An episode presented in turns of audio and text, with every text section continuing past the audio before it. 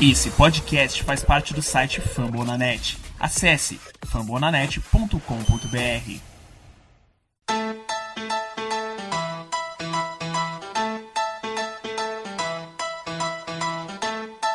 This is from 46. Whoa, missed that one. Made the big play on this drive. Now third and 10. Whole bunch of Browns coming after. Jackson trying to keep it alive. Put it up for grab. And it's a touchdown! Andrews! Wow! Blitz. They do. Mayfield throws. It's caught. Njoku can't get there. Bowser the tackle. Baltimore will take it.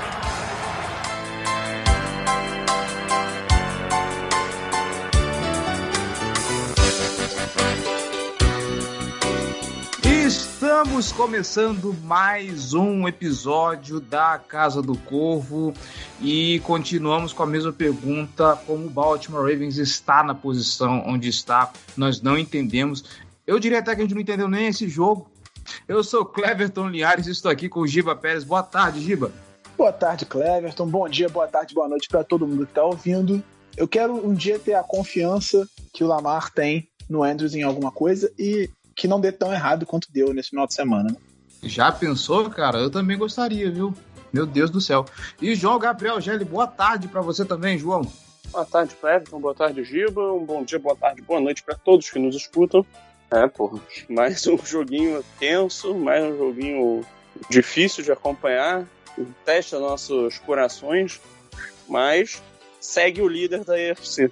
Então, vamos em frente aí nesse processo. Eu diria até de testar ainda a nossa paciência, porque o Sunday Night Football desgraçado de feio. 16 Baltimore Ravens, 10 Cleveland Browns, Lamar Jackson botando tudo a perder e conseguindo correr atrás. A defesa jogando como a gente esperava que tivesse jogado durante a temporada inteira. O que, que está acontecendo com esse Cleveland Browns? Vamos falar de tudo isso depois dos recados. Bora lá.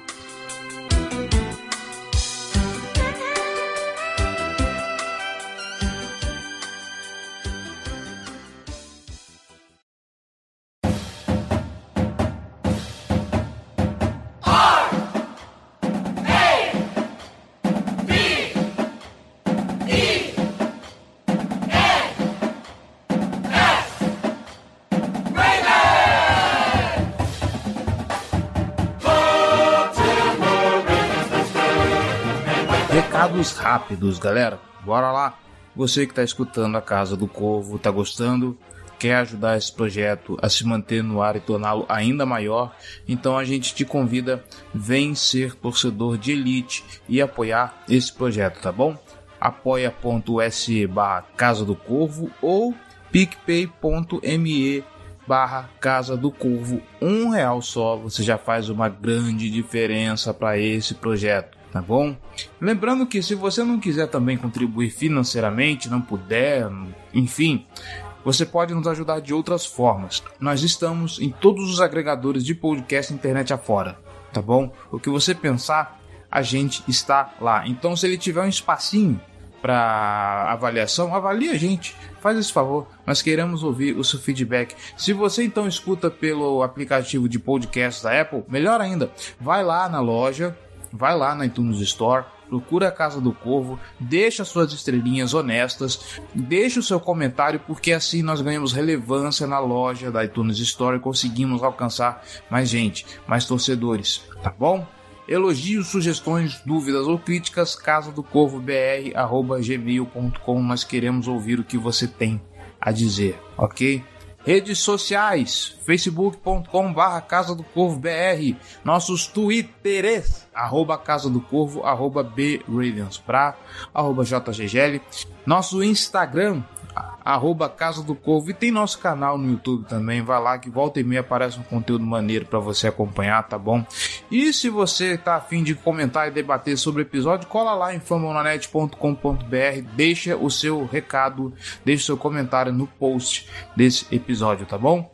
fambonanet.com.br, o maior site de podcast sobre as ligas americanas de esporte internet afora, tá bom? Tem podcast sobre NFL, NBA, MLB, NHL, não só sobre cada esporte específico, mas vários podcasts de franquias de cada uma dessas ligas, tá bom? Então é quase certeza de ter um podcast pro seu esporte favorito, pra sua franquia favorita, tá bom? E já que você tá lá no Fambonanet, passa na Casa do Povo e deixa o seu comentário, tá bom? Agora sim, vamos pra pauta.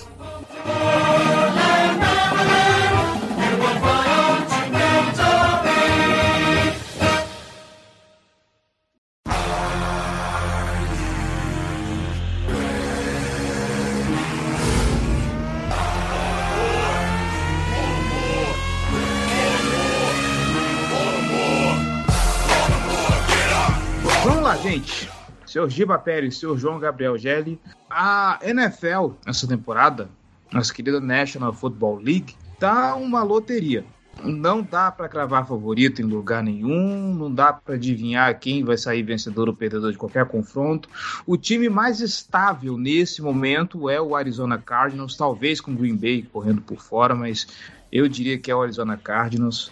E tá até interessante olhar a AFC e a NFC, porque se a gente tá vendo os passarinhos aí dominando tudo, mas se de um lado o cardeal tá sólido, tá firme, tá, tá mostrando serviço, do outro lado o tá aos trancos e barrancos, e esse Sunday Night Football talvez tenha sido a síntese. Eu sinto que eu já falei esse tipo de coisa em algum outro episódio, mas esse jogo, esse Sunday Night Football, parece que está a síntese do que vem sendo a temporada do Baltimore Ravens nesse momento pode estar tudo dando errado, pode acontecer o, o, que quer que aconteça, ainda assim esse time consegue de alguma forma arranjar formas de vencer e, obviamente, contar com a sorte em muitos momentos. Quem contou com a sorte nesse jogo? Lamar Jackson. Bora lá, Giba. Vamos explicar o jogo de Lamar Jackson, porque foram 20 de 32 passes tentados, 20 completos de 32 tentados, 155 jardas, rate de 46.5, 2 sacks e 4 interceptações. Eu acho que a gente pode começar, Giba, destrinchando essas interceptações, porque eu acho que elas falam muito do que foi o jogo do ataque, vamos dizer assim, né? A gente vai aqui ver responsabilidades, não vamos falar de culpados, porque foi uma confluência de coisas, essas quatro interceptações. Mas até onde o Lamar Jackson tem responsabilidade nessas quatro interceptações, Giba? Até o talo. Foi assim, não dá para tirar quase nada de culpa dele do que aconteceu no jogo. Foi o principal responsável, ele foi interceptado quatro vezes, todas as quatro tentando passes para o Mark Andrews, e todas as quatro de dentro do pocket sem ser pressionado. Então, não tem outra pessoa para ser responsabilizada que não ele. Assim. Antes é. da gente chegar lá, vou te interromper. Aquela primeira era para o Bateman ou era para o Mark Andrews e o Bateman passou no meio do caminho? Vamos lá. Então, ali eu acho que foi uma confluência de, de problemas que tem. A rota cruzando, ele tentou. O, o passe foi contabilizado nesses sites que fazem estatísticas como um alvo para o Mark Andrews. E o Bateman passou no meio e tentou pegar a bola. Tanto que se você olhar as estatísticas oficiais da NFL, o Bateman tem quatro targets e quatro recepções. Era um, um passe para o Andrews, só que o, o Bateman estava passando também, tentou pegar a bola. Aí, claro, o desvio do Bateman acaba gerando a interceptação. Mas foi um erro de leitura do Lamar também, porque o Bateman estava passando ali naquele momento. Então, se, se ele não, não bota a mão, talvez batesse na cabeça dele e, e, e causasse a interceptação do mesmo jeito. Mas o Lamar estava num dia realmente terrível. Ele errou leituras, ele teve erros de todos os tipos nessas interceptações. Do azar, que foi a quarta, né? Que foi uma bola mal passada, uma bola curta, é, e que não tinha nada, a cobertura estava ótima em cima do Andrews. Para ter uma chance do Andrews pegar aquela bola, ele teria que jogar ela bem mais forte na direção do, do Andrews, para ele conseguir brigar por ela no alto. Ela foi muito baixa, muito curta até erros de posicionamento de bola, como foi, se eu não me engano, na segunda, na, primeira, e erro de comunicação, como foi na terceira, que ele achava que o Andrews ia para um lado, o Andrews foi para o outro, ele deu o passe no colo do defensor. Então, foi um, um dia realmente terrível do Lamar. Ele não jogou bem, errou coisas que ele não deveria errar. Assim, o que conforta a gente é que a gente sabe que isso não vai ser o padrão. Ele vai se recuperar, ele vai voltar a jogar bem, ele não vai ter quatro interceptações, eu espero, né? Em, em, um jogo tão cedo. Acho que isso vai ajudar também ele a se orientar. A gente tem que lembrar que o Lamar vem de semanas aí com problemas de, de não treinar direito porque ficou doente, perder não sei o que, vai e volta. Perdeu nas últimas três semanas, se eu não me engano, ele perdeu pelo menos um treino por causa de, de estar doente. Então, ele tem tido esses problemas e isso também pode ter atrapalhado um pouco na preparação dele para o jogo. E ele vinha de perder um jogo por causa do, do, da, da, doença que ele teve lá, que ninguém sabe exatamente o que, que foi.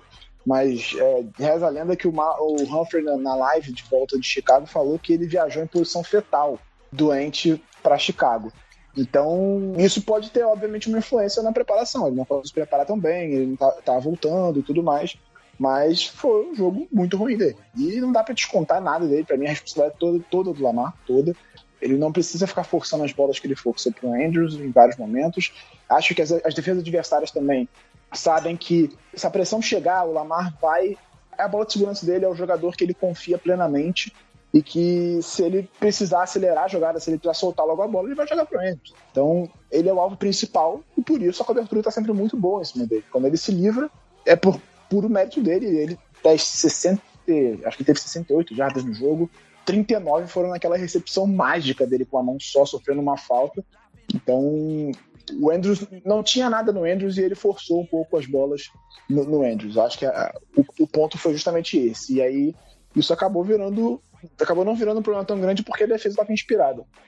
Sobre a, a oscilação do time que você falou, eu acho que o Ravens, ao longo da temporada, principalmente nas primeiras, sei lá, 10 semanas, teve o ataque carregando o time, com a defesa sofrendo bastante, o Lamar tendo que fazer jogos espetaculares, mágicos, para conseguir buscar vitórias, e se virando e, e sempre levando o time a, primeiros. a gente está com 11 jogos, nos primeiros 7, a gente pode dizer que, que foi assim, com o Lamar carregando o time para as vitórias e, e fazendo a gente ganhar, sendo a razão pela qual o Baltimore Ravens venceu os jogos no começo da temporada. E depois da, da, da, do Thursday Night, né? Isso já começou a mudar. No Thursday Night a gente perdeu com o ataque jogando muito mal e a defesa entregando é, no final, quando podia manter a gente no jogo. Mas boa parte do jogo jogou bem. E aí, contra o, o Chicago Bears, a defesa foi decisiva, até porque o ataque não conseguiu produzir muita coisa. É, teve as big plays, como já vinha tendo ao longo de toda a temporada, mas na maior parte do jogo a defesa jogou muito bem e conseguiu anular o Chicago Bears e agora novamente contra o Cleveland Browns, uma partida perfeita da defesa. Nem as famosas big plays que a gente estava falando sempre apareceram. Eles anotaram 10 pontos no jogo, sendo 7 de um touchdown que não foi. Né? A bola claramente bate no chão. Uh, o Harbaugh disse que, que, quando ele questionou a arbitragem, eles alegaram que não tinha evidência, mas para mim, nos dois ângulos, dá para ver a bola tocando no chão. Então, a evidência mais clara que isso é impossível. E foi a única, o único drive que o Browns conseguiu produzir alguma coisa. A, a, vitória, essa vitória é toda na contra da defesa. Então o Ravens saiu de um time que dependia absolutamente do ataque para um time que depende absolutamente da defesa. Ainda não conseguiu convergir os dois jogando bem. Talvez ali o jogo contra o, o Los Angeles Chargers, as duas unidades jogaram bem, mas mesmo assim, mais ou menos, né? Porque foi um jogo. É, o Broncos também, os dois jogaram bem, assim, mais ou menos. Mas acho que o Ravens não atingiu esse ponto de ter os dois, as duas unidades é, constantes jogando bem por semanas seguidas. Né? Ainda não conseguiu. Agora que a defesa começou a se recuperar, aparentemente o ataque começou a cair de produção. E aí a gente tá, tá nessa inconstância dentro dos jogos muito por conta disso.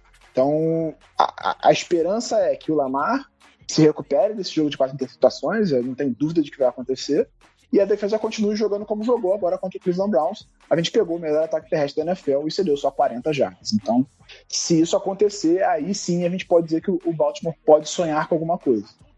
Lembrando que o próximo jogo é contra o Pittsburgh Steelers, que apesar de ter peças muito boas na defesa, como a gente viu lá contra o Cincinnati Bengals, não sei se é uma casualidade ou se isso vai ser uma tendência, as coisas nem para o lado defensivo do Pittsburgh Steelers estão funcionando bem. A ver como é que esse Baltimore Ravens vai se comportar. Notícia quentinha é que TJ Watt está na lista da Covid e talvez não jogue. Não se sabe se ele está vacinado, se tá vacinado ou não. Se ele tiver vacinado, ele precisa testar positivo duas vezes é, num espaço de 24 horas para poder sair da lista. Se ele não tiver vacinado, ele tá fora do jogo. Testar negativo. Isso, testar negativo. Positivo ele já testou, provavelmente. Uhum. No caso, se ele não tiver vacinado, comando protocolo, 10 dias fora, não joga domingo. Gelli, Eu sei que se a gente olha os targets, tem uma coisa muito óbvia que a gente vai ver o Lamar Jackson mandando bolas para Marquise Brown e Mark Andrews, porque são alvos de confiança dele, são gente que está mais tempo no time, gente com quem ele tem uma química. Uh, mas aí vamos lá. Mark Andrews 10 targets, Marquise Brown 10 targets, 4 targets para o Rashad Bateman, e daí para baixo é 1, 2 targets. Uh, descontando Patrick Ricard, Dev Duvernay, que são gente ali de, de obviamente, um nível técnico mais baixo, Devonta Freeman. Uh, não seria o caso da gente ver uma maior distribuição de bolas, pelo menos entre os quatro principais recebedores do Lamar Jackson, porque o Samuel Watkins só teve um target nesse jogo aqui, pelas estatísticas. O, o Rashad Bateman teve quatro. Aliás, eu acho que até vale com a gente considerar falar um pouco do jogo do Rashad Bateman, que nesse, por enquanto, ainda foi o jogo mais fraquinho dele. Uh, e aí você, ó, 10 targets pro Andrews, 10 targets pro, pro Brown. Acho que tá na hora da comissão técnica olhar para dentro e ver com mais carinho essa distribuição de bola, né? Ou, de repente, pode ser circunstâncias da, da, da marcação da defesa do Browns. Cara, eu vou ser bem sincero, não, não me incomoda tanto não, tá? É, eu acho que, assim, tem vezes que isso acaba sendo circunstância do jogo, né? Às vezes seu alvo tá mais quente, às vezes você tá sofrendo pressão, você se livra para a primeira leitura, e às vezes esses dois caras, por serem os alvos mais confiáveis, são a primeira leitura na progressão. Então, assim, não, não, não acho que isso é um problema por si só. É, o problema é o Lamar ficar fixo olhando para eles e não fazer progressões, o que não acontece de, na, na prática, tá? A gente tem inúmeros jogos que mostram que isso não, não acontece. Dito isso, seria bom ver, por exemplo, o Sammy Watkins tem mais do que um, um, uma bola lançada na direção dele na partida. O, o Rashad Bateman fez um, um, jogo legal, achei, sim, um jogo sólido. também não, não dá pra gente chegar aqui e ficar cobrando porque ele é, faça 100 jardas, é, todo, toda bola ele converta primeiras descidas. Assim, eu acho que é um calouro que perdeu quase toda a, o, o, programa de pré-temporada, então é um cara que também ainda tem seus, suas dores de crescimento para passar na NFL. Não, sim, quando eu falo isso é justamente para a gente alinhar as expectativas, porque ele vem nessa sequência de jogos, né, de, meu Deus, o movedor de correntes, e empatou com o Marquise Brown em mais recepções e, e tereréu, é óbvio a hora da gente alinhar um pouquinho as expectativas, é um calor que perdeu os jogos, então é bom que se faça essa ressalva, né? É, e assim, eu diria que em termos de qualidade, os três wide receivers estão mais ou menos num patamar semelhante, tá? Aí cada um deles tem uma função mais específica e mais adequada para diferentes situações do jogo. Eu acho que é um grupo bem forte, tá? Ao contrário do que é o padrão do, do Ravens nos últimos tempos, eu acho esse grupo provavelmente o melhor grupo de, de recebedores que o Ravens tem desde que eu comecei a assistir futebol americano e torcer para Baltimore. É, é, um grupo versátil, um grupo completo, três jogadores de bom nível e ainda tem um Tyrande de, de altíssimo gabarito. É um dos melhores Tyrands da NFL que se consolida nesse patamar ainda mais depois dessa temporada. Agora, a gente fala aqui de, de jogo aéreo, do um corpo de recebedores bem estruturado. Eu não sei se vocês tiveram a impressão, mas a exceção do daquele último drive para matar o jogo, em que o time correu bastante para queimar relógio e, e, e, tudo mais, foi o último drive do Baltimore Ravens, sem contar aquele da, da joelhada, né? A gente viu de novo aquele jogo corrido capenga que, que custa a avançar a gente viu muito do Devonta Freeman batendo na parede. Foi, foram uns bons números no geral. O Baltimore Ravens conseguiu correr 148 jardas nesse jogo. Se a gente for olhar para outro lado, o, o, Cleveland Browns com, com Karen Hunt e Nick Chubb correram só 40. Então, tanto em números quanto em comparação com o adversário, ainda assim o Baltimore Ravens está correndo bastante. Mas aí o Lamar Jackson ainda é o principal corredor do jogo. São é, é, pelo menos a percepção que eu tive, de novo, eu estou falando de percepção, não é uma coisa que eu, que eu posso falar que é realmente. Eu senti muito que o jogo corrido bateu muito na parede. Aí fica aquela sempre, sempre aquela percepção de, poxa, se tivesse aqui Dobbins, se tivesse Gus Edwards, o jogo ia ser diferente e, e, e tudo mais. Acho que não dá para melhorar muito disso aí para cima, né, Giba? Não, o, o jogo terrestre vai ser isso aí, não adianta. Vai depender muito do Lamar correndo com a bola, esses options. O, o, O, Freeman, como a gente vem falando aqui semana após semana, ele ainda tem uns, uns jukezinhos bonitos. Ele fez um nesse jogo, inclusive, que ele fez um corte no Anthony Walker que foi até constrangedor pro, pro Walker, assim. Mas ele já não tem, como também já falei aqui provavelmente umas oito vezes, não tem mais aquela explosão que ele tinha no auge dele, e aí isso acaba custando algumas jogadas, acaba custando algumas jardas e às vezes até alguns drives, né? Porque tinha o corredor, mas ele não consegue explorar porque ele tá lento e aí aparece, a defesa consegue chegar e, e, e limitar o estrago. Então, vai depender sim do Lamar correr, correr, muito com a bola, e as defesas sabem disso, estão tentando se preparar para isso. Ainda é muito difícil, né? Porque o Lamar é um gênio, mas o jogo terrestre vai ser isso aí até o final da temporada. Não tem como melhorar muito além disso. Sobre os recebedores, cara, o Bateman fez o que ele tinha que fazer. Foram quatro bolas de direção dele e pegou as quatro. Acho que não tem como culpar ele pela quantidade de atuação. Ele fez o que ele poderia fazer, assim como o Sammy Watkins também fez o que poderia fazer. Foi uma bola na direção dele, ele pegou a bola na direção dele. Eu acho que faltou é, pro ataque um plano de jogo melhor e, claro, uma execução melhor do Lamar. Não dá para dizer que foi dele. O Harbaugh, o, o Bateman teve um dos teve uma redução considerável na porcentagem de snaps que ele teve no jogo, ele teve 44% só de snaps, e o Watkins teve um pouquinho menos ainda do que ele.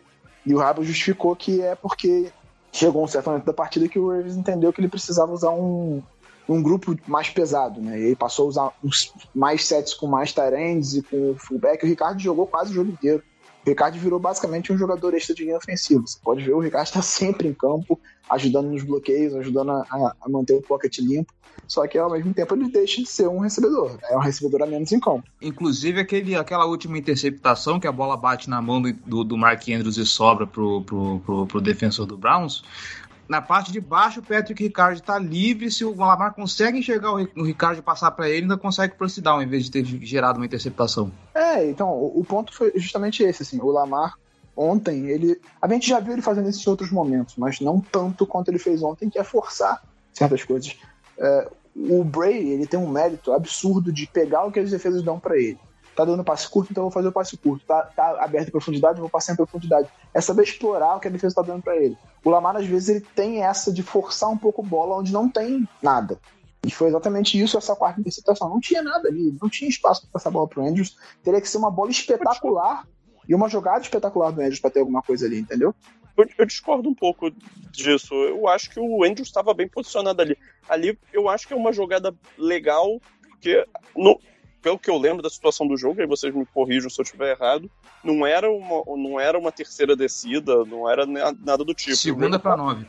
Estava perto do meio do campo, não era? Uhum. Isso, exato. Era uma segunda para nove, eu já tinha passado da linha de 50 jardas. Era um. E assim, eu, eu concordo contigo que ali o Marquinhos estava até numa posição boa. É que assim, mérito do, do cara que estava marcando ele também. Vamos, vamos, ser, vamos ser justos ali é a situação clássica de, de você tentar uma jogada em profundidade, tá? É, é, é, é a posição faixa típica de você pegar e numa primeira, segunda descida tentar uma bomba pro fundo do campo. Né? Essa faixa entre as 40 jardas do campo de defesa e 40 jardas do campo de ataque. E, é... eu não sei se você vai concordar comigo, Gelli, mas pouco tempo antes o Lamar tinha feito a mesma coisa que gerou, inclusive, um pass interference. Sim, teve isso.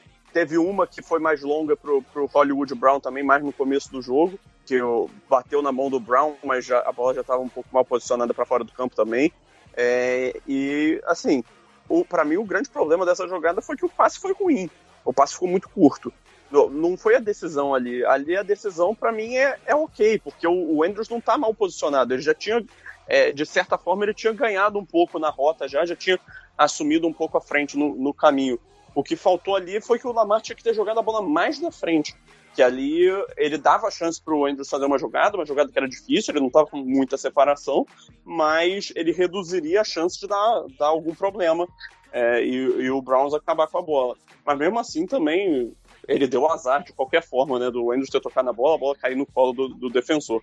E um grande mérito do defensor ter conseguido envelopar essa bola e, e, e cair com ela. Não, especialmente o mérito do defensor de ter virado pra bola. Porque se ele não vira ali, era interferência de novo. Ia ser outra interferência no N. Eu acho essa regra de interferência terrível. É, o, o cara tá disputando a bola, o, o, recebedor para, o cara tem que virar de costas, senão é, é falta. Claramente sempre vai ser falta. Ela premia passes ruins. É, é, o Lamar, inclusive, tem feito isso agora por causa disso, eu acho. Porque ele nunca fazia, agora ele começou também, se for para errar, que errar para menos, né? Porque a gente sempre fala que ele errava muito para mais e acabava nunca tendo uma interferência. Agora começou a ter interferência o tempo todo. Esse jogo teve mais uma, teve a do Bateman lá, do, do, duas em cima do Bateman. Então, tem acontecido mais. Então, é, eu até concordo que, que existia a possibilidade de acertar o passe. Teria que ser muito melhor. Mas eu acho que às vezes falta isso também, do Lamar pegar o que a defesa está dando. Ele viu profundidade, era um passe muito difícil de ser executado, era um passe bem difícil, a cobertura estava boa. O Andrews tinha, tinha passado um pouco, mas, dava, mas era uma cobertura boa e o jogador era mais rápido que o Andrews também, era, era um safety um pouco mais leve. Então, era um passe consideravelmente difícil. Você tem um jogador livre para o first down, é, é, o, é o que os americanos sempre dizem que é viva para viva ver mais um dia, né? Que é, aproveita aquilo ali, ganha first down, mais, uma, mais um set de jogadas e vambora, entendeu? Então acho que falta isso. O Lamar estava travando muito na primeira leitura nesse jogo e isso custou as quatro interceptações dele no jogo. Antes da gente virar para defesa, vocês querem dar algum fazer alguma consideração também sobre a linha ofensiva nesse jogo? Lembrando que a gente perdeu o Bozeman no meio do jogo, não lembro se ele voltou depois e teve o Tristan Collor castigo. Ele voltou no drive seguinte. Voltou no drive seguinte. Ele voltou no drive seguinte. Sim. Perdeu é, só. Eu achei que foi até melhor do que eu esperava, sinceramente, ali ofensivo. O Lamar não teve tanta pressão assim, não foi sacado várias vezes, foram dois, se não me engano, no jogo. É, um dos Miles Garrett logo no, no, primeiro drive, né? Que, que acho que também teve um pouco de demérito do Lamar, ele demorou a escalar, e quando ele escalou, ele foi para cima do Garrett. E fora isso, ele não teve tantas pressões, tanto que nenhuma das interceptações foi gerada por causa de pressão. O Lamar, inclusive, passou melhor a bola fugindo da pressão do que quando estava no, no pocket é, sem ser pressionado. É, e é incrível, porque ele, ele era.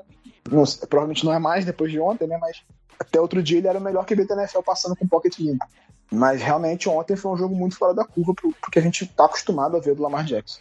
E mesmo com todas essas poréns, a gente tem que ressaltar também que a jogada que ele fez no touchdown, que, que ele passou, né, o único touchdown do, do Ravens no jogo, é algo que só o Lamar Jackson é capaz de fazer na NFL, basicamente ganhar aquele tempo, correndo para trás, ter a paciência, encontrar o alvo dele livre na, na endzone, criar, mesmo com um pass rusher como o Miles Garrett perseguindo. Então, assim, ali foi uma jogada espetacular, uma das melhores que ele fez na temporada. Então, assim, também, é ainda sendo e o Garrett bateu no braço dele, né? É, exatamente. E so, sobre a linha ofensiva, foi até algo que vocês já comentaram, né? Que o Patrick Ricard ficou muito para bloquear. Normalmente do lado do, do Villanueva. Teve jogada com o Mark Andrews fazendo chip. Essa, esse mesma jogada do, do SEC, né?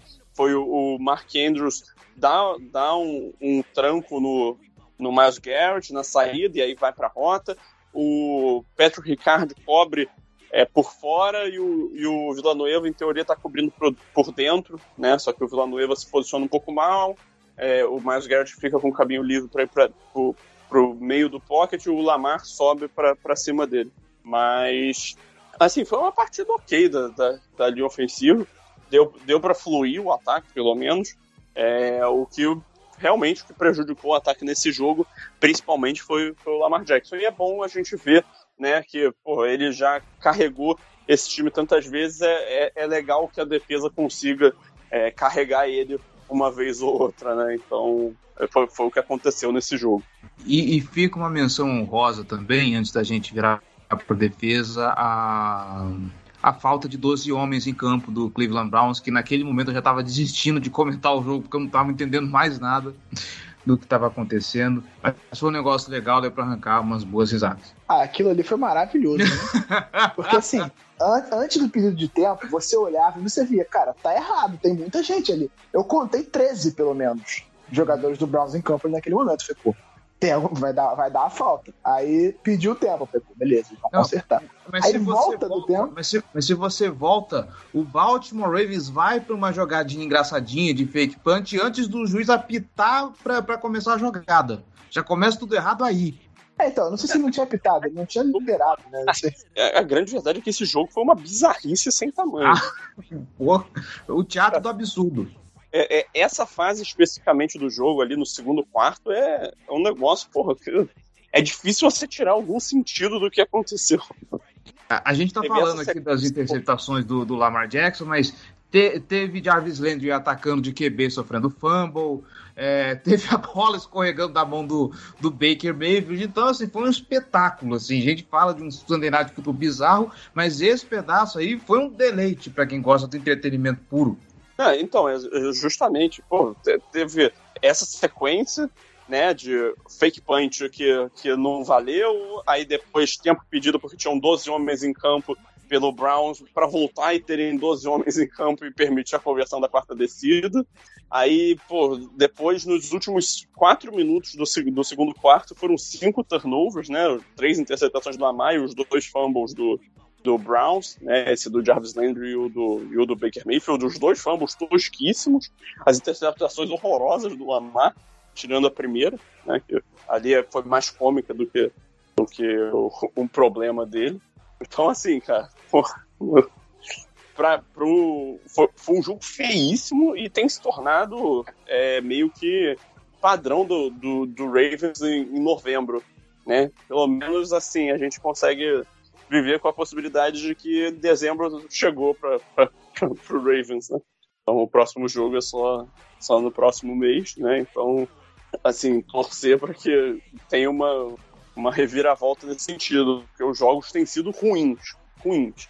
Porra, o jogo contra o Dolphins foi ruim, o jogo contra o, o Bears foi ruim, esse jogo foi ruim. Assim, em termos de, de, de entretenimento mesmo, é para quem tá assistindo o jogo. São jogos de qualidade baixa. Então, vamos ver se, se nesse sentido pelo menos melhora. Mas todos os jogos com, com elementos de emoção, né? Porque não, isso não tá faltando na temporada do Ravens. É isso aí.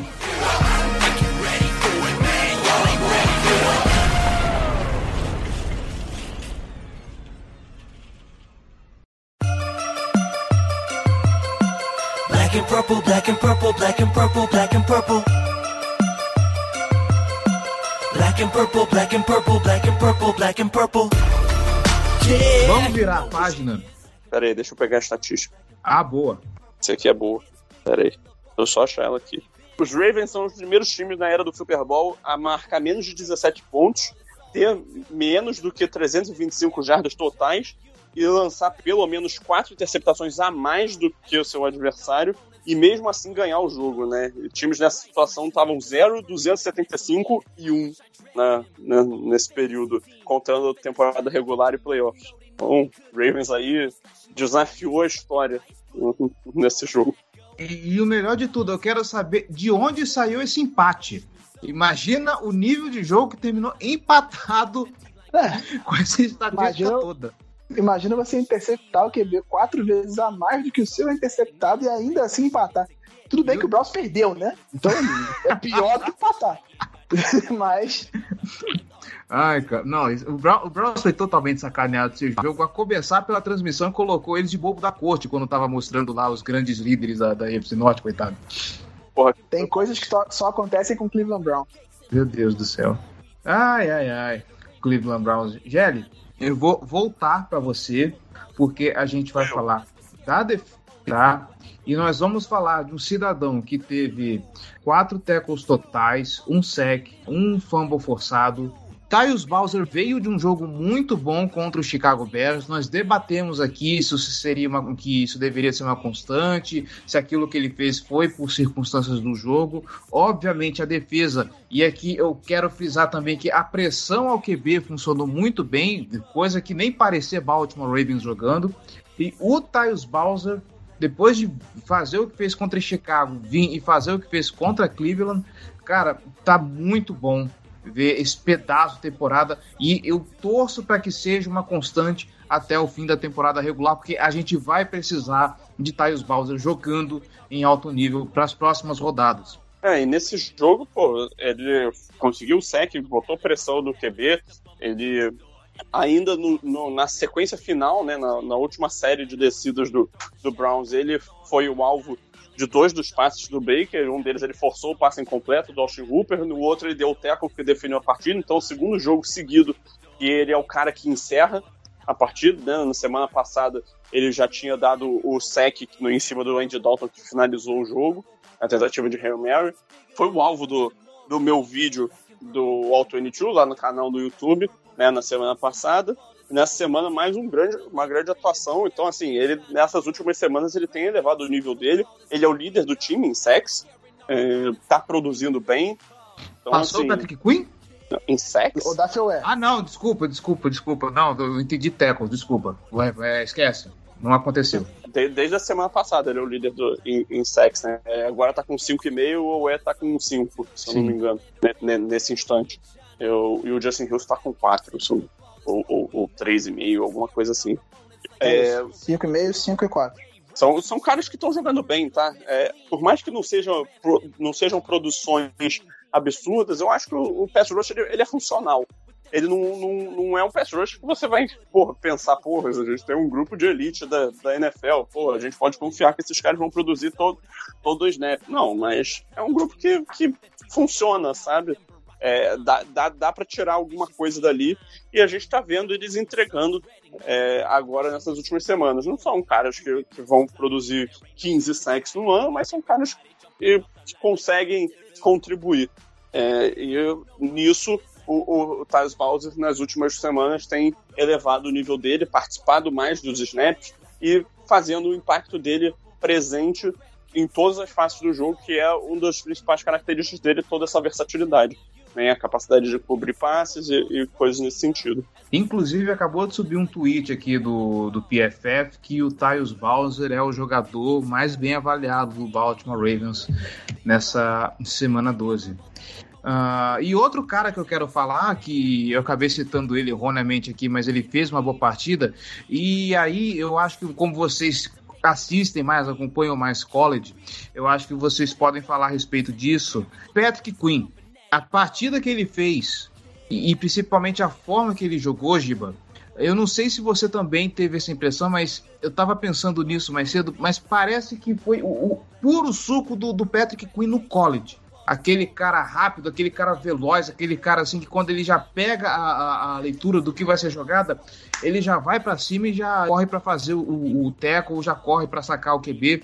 E eu não tinha visto dessa forma que ele demonstrou contra o Cleveland Browns. Hoje parece que ele foi aquele Patrick Quinn do college que, que a gente via no, nos tapes, no, nos highlights. Eu não sei se você teve essa impressão também. Ah, eu acho que nesse jogo contra o Browns ele teve a vantagem de. Ele conseguiu diagnosticar muito bem as jogadas que era um problema dele. Vinha sendo um problema dele. Ele, ele tinha dois problemas, eu acho que a gente já citou aqui várias vezes. Ele tinha um problema de diagnosticar as jogadas, ele demorava um pouco a processar, identificar e conseguir atacar. E sair dos bloqueios vinha sendo um problema. Ele foi tão bem diagnosticando essas jogadas ontem que ele conseguiu uh, sair, uh, não ser bloqueado porque ele, logo no começo, no primeiro drive do Browns, ele já teve um tackle for loss espetacular que ele saiu certinho na hora do snap e pegou o Nick Chubb no, no backfield, assim, atropelou o Nick Chubb no backfield. Ainda teve um outro mais pra frente. Foram oito tackles solo totais dele no jogo. Dois para perda de jardas, ainda forçou, ele forçou, não, ele recuperou o fumble, né? recuperou um fumble que foi forçado pelo E no Jarvis Landry. que momento. É, então, para mim, até agora é o melhor jogo da carreira do Patrick. Assim. Ele foi muito, jogou muito bem. É, a, a, chegada do Binance eu acho que foi muito saudável para ele. O Binance tira algumas responsabilidades dele, ele consegue atuar onde ele se sai melhor, coisas que ele já sabe fazer. E aí eu acho que o, o que o, Ravens pretende com isso é você ter um mentor para ele, para ajudar ele a se desenvolver, claro, e também ir colocando de novo as coisas de volta para ele e absorvendo aos poucos e conseguir se tornar aquele middle linebacker que a gente pretende que ele seja no futuro. Não acho que ele vá reassumir essa função nessa temporada, acho que o Bynes vai continuar nessa função, mas a ideia é que ele vá pegando aos poucos e aprendendo mais, mais devagar, né? Para que lá na frente ele possa vir voltar a ser. Ele já está ele já tá liderando em snaps na posição, ele teve 36, o Bynes 31, se eu não me engano. Então é uma diferença pequena, mas ainda assim ele jogou alguns snaps lado do Welch, que é um cara que em tese faz só special teams, ele tem feito boas jogadas no special teams, e aí o time tá dando chances para ele na defesa também para ver o que, que ele tem. O Board vinha fazendo mais isso, agora tem sido mais o Welsh que vem jogando bem de special teams. Então é uma valorização também do cara faz no time de especialistas. Né? E foi uma atuação realmente empolgante do Queen.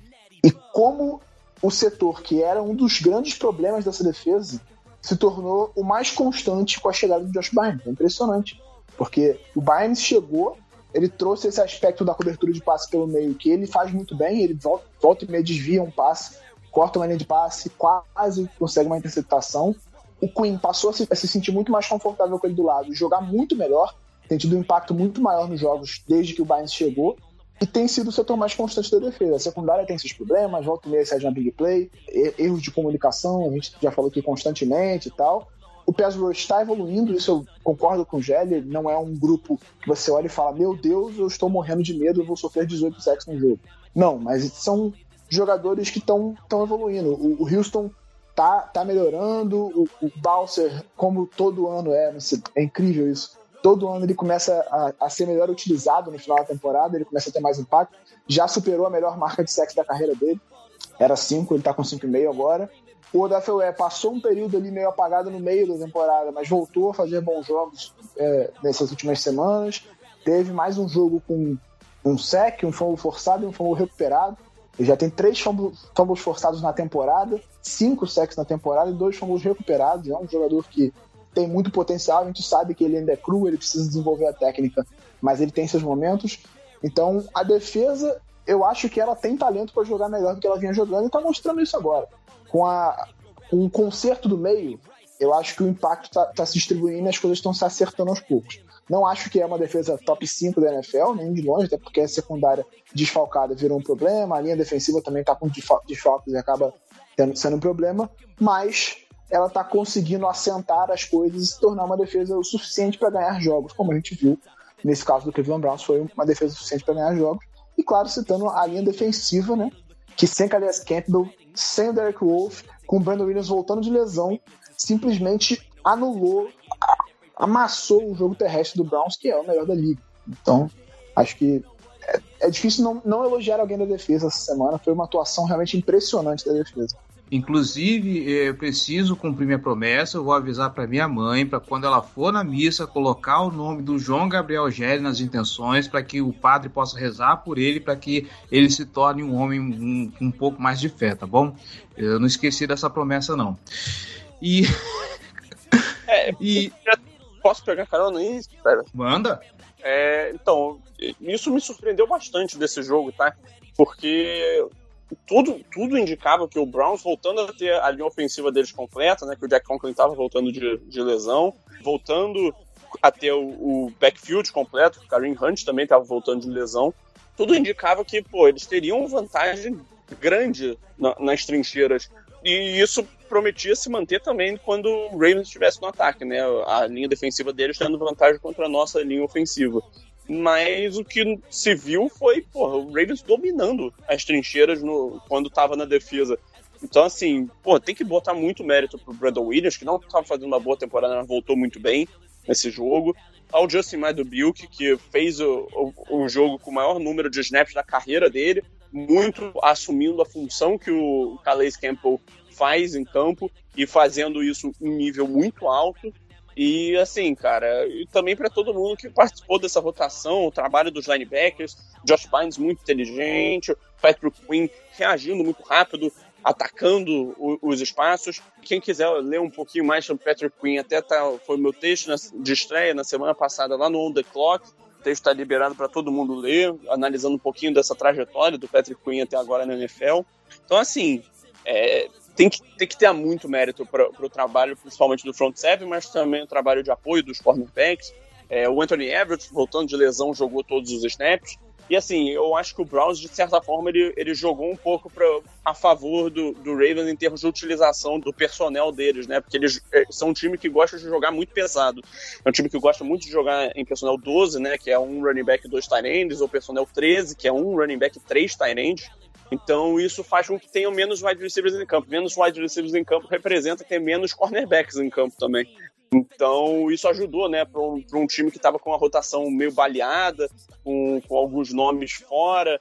É, o Chris West ficou fora, o Darius Washington tá, foi para para injury reserve, o Jimmy Smith estava lesionado fora, o Tevin Young estava tava meio lesionado, o Anthony Everett mesmo meio lesionado. Então, assim, é to, todo um, um, grupo de cornerbacks, de defensive backs que não está 100%, não está totalmente saudável. E, e, assim, dessa forma eles ajudaram a gente, porque foi o Marlon Humphrey e o Anthony Everett basicamente ficaram em campo e o, e o Young teve uma porcentagem menor de snaps, né? Muitas vezes ele, ele saía do campo, às vezes entrava o Dino Stone. Nesse sentido, o Browns deu uma ajudada na, no, no, volume de snaps da, dessa secundária. Mas, assim, uma partida excepcional da nossa defesa, cara. É, assim, foi uma vitória que me surpreendeu justamente porque eu não esperava o Ravens ter a capacidade de dominar as trincheiras da forma que dominou. Agora é ver se, se essa atuação se traduz em consistência e instabilidade, manter esse padrão para as semanas seguintes. Então vamos torcer para isso e que, que essa defesa esteja chegando no seu ponto alto, melhore nas falhas de comunicação e ela fique mais saudável para daqui para frente, né? Ela continuar produzindo e talvez elevar de patamar ainda mais. Então, você puxou inclusive o último ponto que eu ia pegar, cara, porque a gente reclamou tanto da secundária, das big plays que esse time toma, e para esse jogo nem os passes em profundidade na, no, nos quais o, o Baker se arriscou ainda conseguiu converter, nem isso foi tanto problema assim, né? Sim, pois é. é o Jarvis Landry teve algumas jogadas mais longas, mas Nenhuma delas ali pareceu ser por falta de comunicação, pareceu, pô, faz parte, né? Você vai, vai ceder algumas jogadas maiores mesmo no jogo. Isso não, não é raro você ter um jogo perfeito, né? mas a defesa pareceu bem posicionada, bem, bem preparada e fez um, jogo assim de altíssimo nível. Então, assim, muitas palmas, eles merecem bastantes elogios por, por essa atuação. A secundária ainda tem. A gente vê que, que tá, tá melhorando. E, cara, Landry jogar bem contra o Ravens é novidade também, né? Vamos ser sinceros aqui. Todo jogo ele tem mais de 100 jardas, ele queima a gente, ele consegue recepções miraculosas. O cara parece que nasceu para jogar contra o Baltimore Ravens. Ontem ele chegou a ter 90, foram 95 jardas nas 5 recepções que ele fez no começo do jogo. Ele terminou com 100 e pouquinho. Né? É, e o Browns, ele, depois que ele perdeu, não, porque o Odell nunca esteve em campo, né, propriamente dito. O grupo de wide receivers talvez seja um, um problema desse ataque, né? Que a linha ofensiva é maravilhosa, os, os running backs são espetaculares, o Baker Mayfield, quando tá saudável, é um quarterback decente. Tem um grupo de talentos até bem profundo, mas eu acho que o wide receiver ali é o, é o ponto, é o ponto que pega mais esse time. Então, é, é exatamente o que o Jerry falou. Eles botaram formações pesadas e a gente ficou só com o Everett e o Ele estava aí livre no mercado há pouco tempo, eles podiam ter pegou o Del Beckham, né? é, e agora tem mais um arrumando treta na internet, né? Outro pai de jogador arrumando treta na internet. Parabéns aos envolvidos do Cleveland Browns. Puta que pariu. Eu fiquei sabendo por cima, só nem sei do que, que se trata. É, o pai do Odell encheu, o saco sacaneiro, falando mal do Baker Mayfield, fez um vídeo, que lembrando o Baker Mayfield no passado. Aí isso saiu. eu lembro, isso eu lembro. Aí agora o pai do Karim Hunt fez um post no Facebook falando que o Baker Mayfield tem medo de passar a bola, que às vezes o filho dele tá livre, saindo do backfield e não recebe passe, não sei o que. ah, é a minha opinião, eu tenho direito de expressar. Pô, é um animal, né? Deus do céu. E a gente então... pode ver que realmente o Odell está se tornando um grande pé frio, né? Porque ele foi para os Rams e os Rams também começaram a empacar. É, o Miller também, né? Chegou no. Ele brincou que dormiu 4-4, acordou 7-1, já perdeu 3 jogos. então, o, o que eu acho é. A gente tem pela frente agora os Steelers, que é um time também com um ataque problemático, talvez um pouco menos do que o Browns, porque tem um QB mais experiente, mas que também não tá jogando tão bem nessa temporada, e que tem uma defesa que em tese é muito forte, mas que também não faz um grande ano, né? Eu vejo os torcedores dos Steelers reclamando muito de, de, de, da defesa terrestre deles está jogando muito mal e tudo mais, que o Devin Bush está fazendo um ano muito ruim, pode não ter o TJ Watt desfalcado, então é um jogo que eu espero novamente que a defesa consiga corresponder e que vamos ver se o ataque se recupera também, né? Então acho que essa defesa é o que eu falei lá atrás, ela tem potencial para jogar bem melhor do que ela estava jogando e ela está mostrando isso agora ainda não pegou um grande adversário, um grande ataque do outro lado desde então, né? Mas eu acho que se elevar o patamar, não precisa ser a defesa de 2000. Pode ser uma defesa só, ok. Eu acho que já vai ser o suficiente para esse time se tornar competitivo. Só que ele precisa que o ataque se recupere também. Ai, ai. É, o ataque a gente espera que seja só um, um problemas de, de ocasião.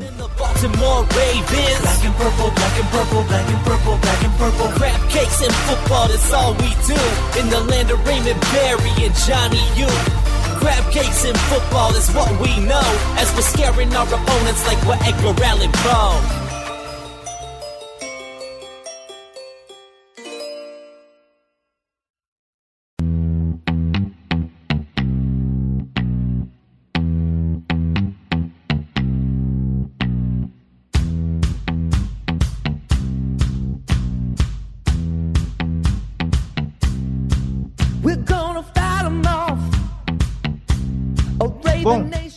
Isso. Passamos a régua nesse Sunday Night Football que eu pessoalmente esperava que seria um jogo mais, mais animadinho, tá, gente? Mas ainda assim estamos com a vitória. O time nesse momento, como já o Gelli já falou lá no começo, Baltimore Ravens é líder da AFC. E é isso. É continuar com a boa campanha e esperar que a sorte continue do nosso lado. Giba Pérez, João Gabriel Gelli, muitíssimo obrigado pela participação, muitíssimo obrigado pela, pelos comentários. E Giba, eu não deixei você falar do, da última vez, me desculpe, então fique à vontade. Forte abraço, Cleverton. Sempre um prazer estar aqui falando sobre Baltimore Ravens. Até a próxima. É isso. Tamo junto. Ah, tá. Até a próxima. Até o preview. É isso aí, gente. E nessa semana voltamos para falar de Baltimore Ravens e Pittsburgh Steelers, aquele confronto que vocês adoram. E é isso. Vamos continuar aí rumo aos playoffs. Então, até mais, galera.